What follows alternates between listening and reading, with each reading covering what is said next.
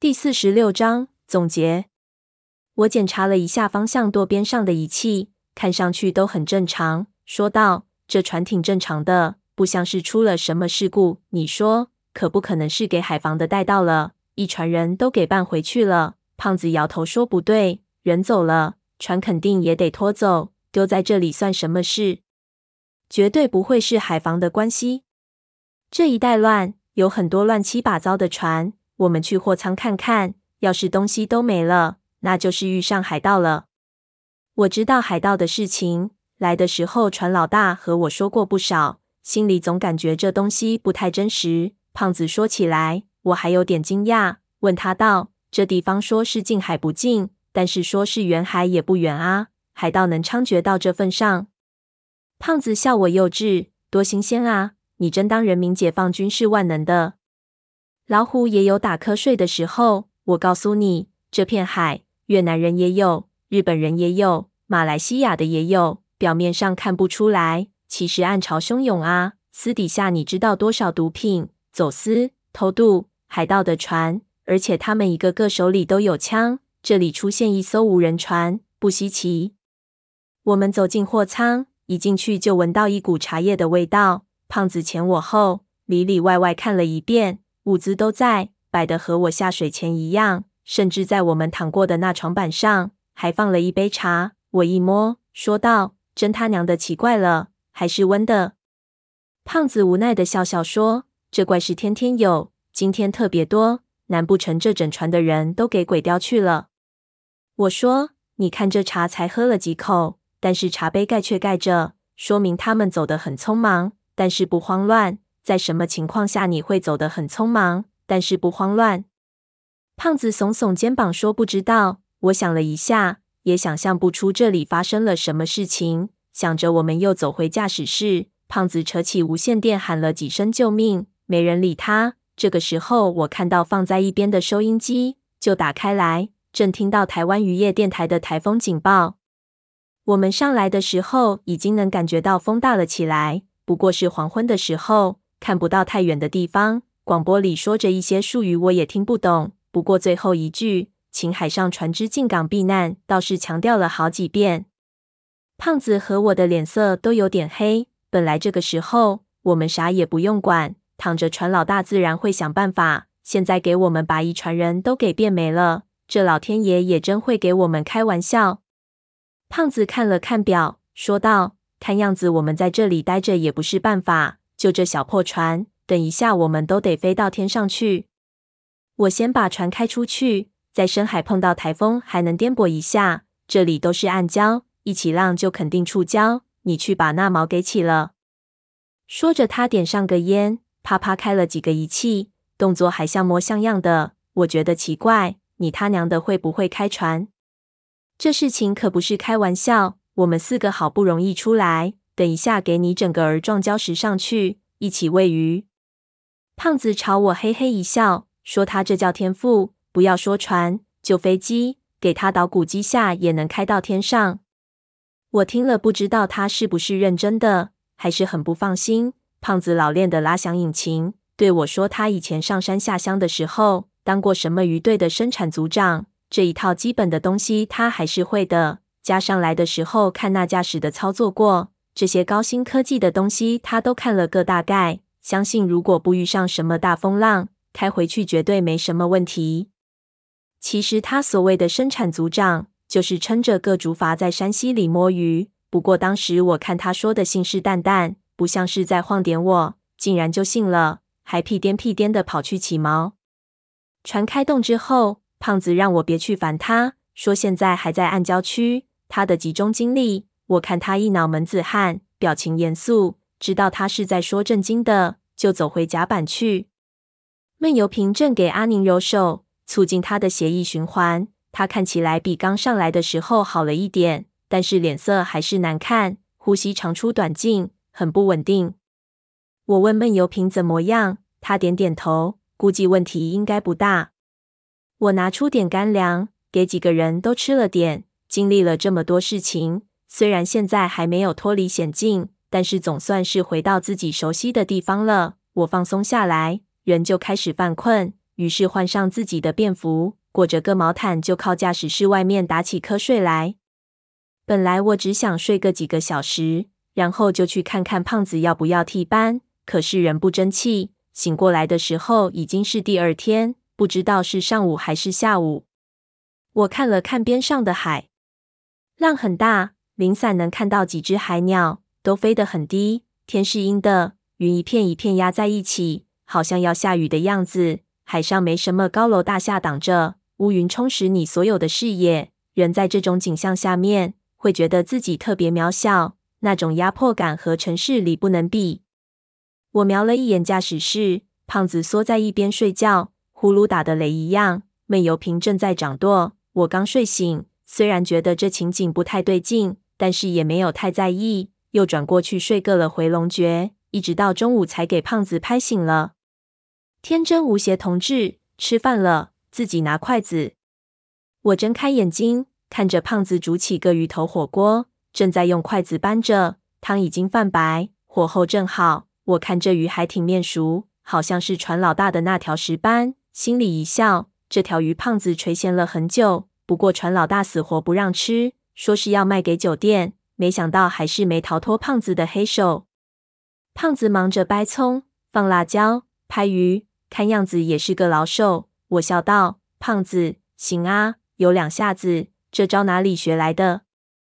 胖子说道：“老子上山下乡的时候，没娘没老婆，什么都得自己来。那时候在老山区里打猎捞鱼掏蜂窝，什么事情没干过？这区区一鱼汤，小意思。”我朝他竖起大拇指：“胖哥，胖爷，我很少真心佩服人，你他娘的太厉害的，我得向你学习。”他不吃这一套，骂说：“他娘的马屁少拍，要吃就快吃，不吃滚一边去，口水别喷进去。”我当然不会放弃美食，马上下筷子抢肉。二十分钟不到，一条三斤石斑就被我们下肚，只吃得我直翻酸水。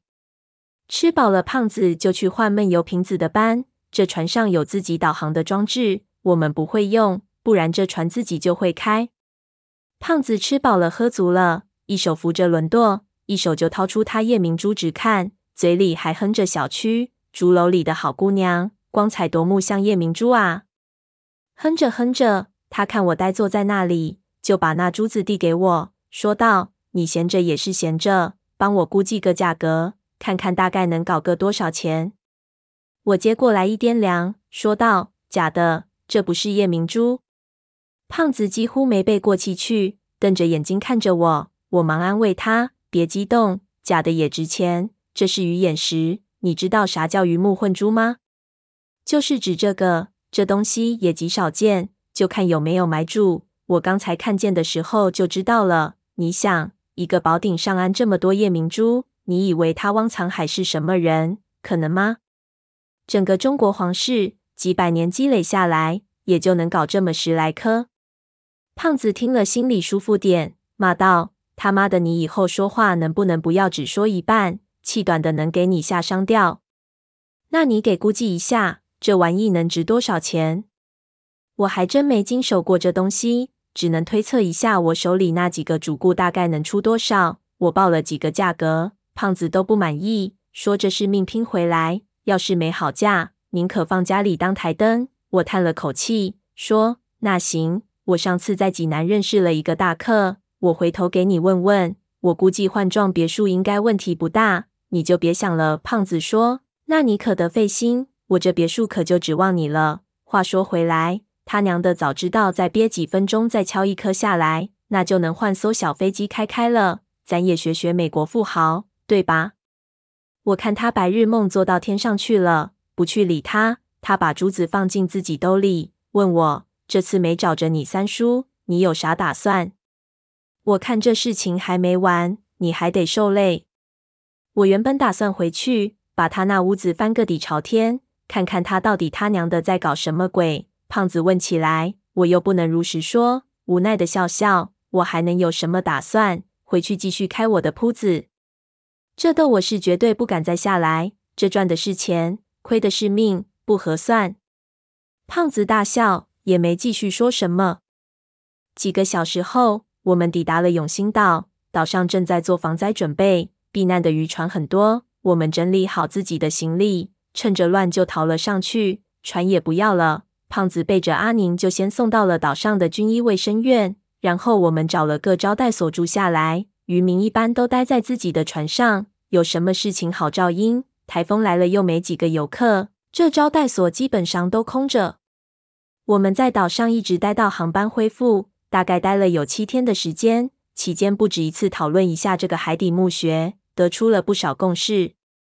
首先，我们都承认这个是汪藏海的墓穴，但是打坐在石盘上的金身是不是他，都不能肯定。因为那具干尸明显给人动过手脚。汪藏海虽然古怪，但是也不至于这么丧心病狂。第二，云顶天宫就在长白山上，至于里面葬的是谁，也不得而知道，只能推断里面应该是一个蒙古人。而且大有可能是一个身份地位十分特殊的女人。第三，蛇眉铜鱼出现在鲁王宫和海底墓里，六角铜铃也出现这两个地方，说明六角铃铛和蛇眉铜鱼可能有某种联系。鲁商王是盗墓的，汪藏海是做工程的，他们两个的唯一的共通点就是经常要挖土。他们是不是都在某一个地方挖到什么，也是未知数。第四。是闷油瓶提出的，他画了一张草图给我们，把我们在古墓里的行动路线画了出来，大概勾画了一个古墓的结构。然后他指着几个地方，这些区域是夹在顶室、我们破口的地方和底下的墓室之间的。这里应该还有几个房间。闷油评估计这个墓室的结构和战国皇陵有点像。那这几个悬空的房间，其中一个应该是真情异兽坑，那些稀奇古怪的东西。说不定就是这里来的。